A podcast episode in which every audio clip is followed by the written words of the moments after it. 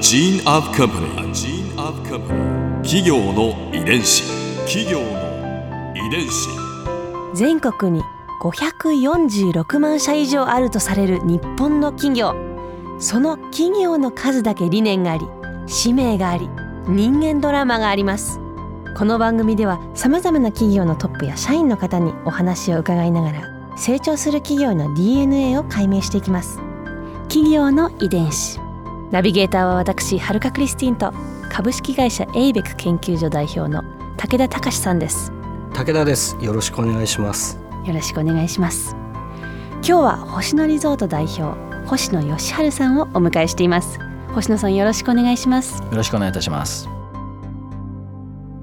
今回は星野リゾートこれからの100年をテーマにお話を伺います星野リゾートは2014年に開業100周年を迎えられましたよね、そして100トリップストーリーさんでしょうかね。そうですね、えー、というプロジェクトを実施されたということなんですがこれはどういう企画なんですか、インバウンドっていうことは今日本の観光産業で言われるじゃないですか、はいすね。外国人観光客が日本に押し寄せるって。でそれって経済効果まあその儲かるとかっていう経済効果だけではないその実はすごく大事な意味があると私は思ってるんですよね。でそれはあの観光は平和産業っていうふうによく言われるんですけども、はい例えばトヨタとかパナソニックとかっていう製品が海外で売れても製品が好きになっても日本人は好きにならないじゃないですか。ところが旅行っていうのは面白いことにこの旅が好きだったっていうだけではなくて行ったところで日本人と実際に触れ合いますから行った国が好きになるっていう効果があるんですよ。これは日本だけじゃなくて世界中そうですね。ね。普通の商売とか普通のものを売るものとは全然違った要素なんですよね。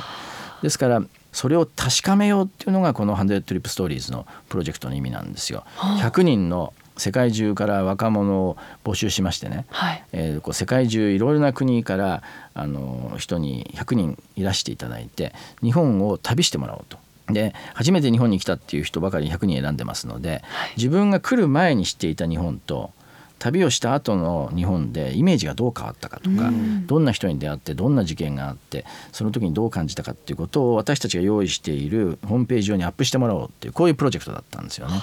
ただで旅行してもらってでどんどん情報をアップしてもらって今、はい。あのアップしてるんでぜひ見ていただきたいんですけどもう彼らが日本人について印象がどんどん変わっていくのがですねこうすごくよくわかるんですよね。で私たちは本当に旅の力っていうのがあったんだ、えっと、そういう平和維持につながるお互いの国民同士が理解し合うっていうんですか、でそういうパワーが旅という商品にはあるんだっていうことを、まあ、確認できたっていうのがこのプロジェクトの一番大きな成果だったと思ってます。20代限定の若者旅プロジェクト2016というものも展開されているということですけれども、これは？これはね確かに外国人は日本に来る人は増えてるんですけど実は日本人の日本国内旅行って減ってってるんですよ。そうなんですか、で特に減ってってる理由は人口減少ではなくてあの、若者の旅行参加率の低下なんですね。1年に1回国内旅行をする若者の数が減ってってるんですね。へえ10昔と比べて年前はそうです。か10年前は60%の人が1年に1回は旅行したと言ってるのに、はい。今それが50に減ったんですね。これなんでなんですか？でそれはねいろんな理由を言う人がいるんですけど本当のところはよく分かんないです。免許取らない車買わない旅に出ないとかっていろいろ言ってますからね。あの旅に出ないってことはあので出る人がまあちょっと減ってるってことは間違いないと思うんですよ。そそこであの私たちがやろうとしてるのは日本旅館とか温泉旅館離れをあの防ぎたいと思っていて、えっと20代の方々には特別料金であの私たちの会というブランドの温泉旅館を体験してもらおうと。早いうちにあの日本旅館って面白いねと。えーまた温泉旅館って楽しいねというふうに言っていただける人たちを増やしこれはあの私たちだけじゃなくて本当は業界全体でアプローチできると、あの全然日本の将来の旅は変わってくるなって思ってるんですけどね。どうしてもやはり日本旅館っていうとちょっと敷居が高かったり、まあ、お値段も高かったり、えというイメージがあってちょっとやっぱりもう少し経ってからじゃないと難しいのかなっていう印象なんかもあったりするかもしれないですけど。しあのこの日本の料理の懐石料理なんかも、ん。えーと若い人たちにとってはちょっとあの敷居が高いあのコースメニューに感じるところがあるのであのそこも慣れて知って中身を知っていただくとすごく面白くなってくるんですよね。旅行業界の問題点っていうのは、はい。実はねあのシニア層っていうのはシニア層はい。60代、70代80代っていうのは今旅行にお金を使ってるそうなんですよ。うんうんえうん。そんなイメージありねます、しっかり使っていて旅行に出られていて。ところがね飛行機も JR さんもまたはその美術館とか映画館もはい。シニア割引はあるんですけど、うんうん。若者割引ないんですよ。はあ。確かに。ね。ずるい。と かでであの旅行にあの可処分所得が低くてお金を使えなくなってくるのはどっちかというとシニアよりも若者なんですよね。で私があの政府に提言している内容もシニア割引はやめてうん。若者割引をやった方が日本の将来のためにはあの旅行市場のためにはプラスになるっていうことを提言してるんですけどね、まあ、シニアの方にはよく怒られるんですけども、なかなかねやめるっていうのは厳しいですよね。そうそう。そうただシニアもあの若者も全部割り引くとみんなに割り引いてることになっちゃうんで。そうすると大変なことになりますね。ええ大変なことになるです。からやっぱりあのシニアの方には適正価格で払っていただいてもうちょっと若い人たちに日本国内を知っていただく努力っていうのは、うんうん。みんなですべきだっていうふうに私は思ってるんですね。旅館というものを次の時代にうん。どうサバイブさせていくかっていうなんかこう一貫してそういったスタンス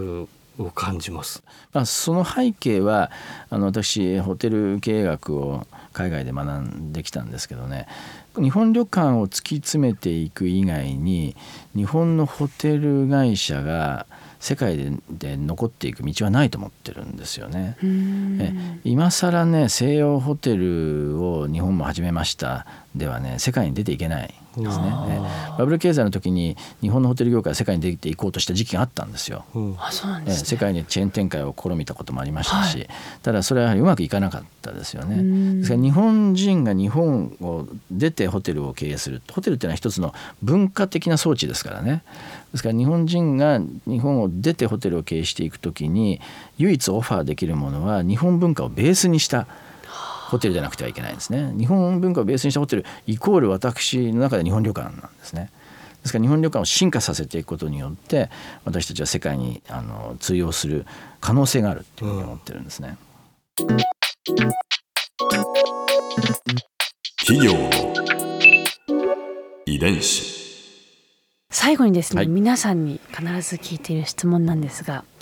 100年後どんな会社になってほしいまたはなっていると思いますか、世界の大都市うん、には一つずつ日本旅館っていうのが私の夢なんですね。あの日本旅館をホテルの一つのカテゴリーに加えていただきたい。快適でリラックスできて機能的だから日本旅館に泊まるっていうマーケットを世界で作っていきたい。そうなると世界の大都市のには一つずつ日本旅館があってもいいはずだと思っていてその日本旅館を星野リゾートが運営できるような会社になっているともうこれはあの本望ですね。ニューヨークパリロンドンに。チューリッヒ。あチューリッヒにありがとうございます、まあ100年後だからな、いうん いや30年後ぐらいでもいいそですよ。こは結構早いかもな家族に行ってもらいたいと思ったんですけど。スキー場が近いところから立っていく可能性まあ、はあります。そうそうそうありますよ。私 スキー場が近いと急にあのモチベーションが高まるっていうあの性質がありまして。スイスにね、えリゾートいっぱいありますからそこにね日本旅館がねあったらまたね雰囲気変わりますよえ、ね、うん、ここで春風ビューポイント今回星野さんのお話の中で私が印象に残ったのは世界の大都市に一つずつ日本旅館を作るのが夢というお話です、まあ、海外から日本に旅行に来てもらって旅館に泊まるっていう形ではなくて日本の旅館をもうそのまま海外に輸出してしまう。そういうアイディアって面白いなと思いましたね。そうすることで世界で日本のね伝統技術だったり伝統工芸だったりそういったものの需要がねさらに高まったら今日本の国内でも後継者不足なんていうのが言われてますけれども伝統工芸の救世主にねそういうビジネスがなるかもしれないなと思うとちょっとなんかワクワクしてきますね。あと普通にね海外に行って日本食が食べられるだけじゃなくてなんか日本の旅館に外国行って泊まれるっていうのもちょっとなんかかっこいいなと思いましたね。企業の遺伝子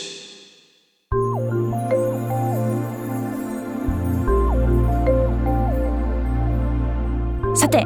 この番組はポッドキャストのほかスマートフォンタブレット向けアプリ JFN パークでも聞くことができます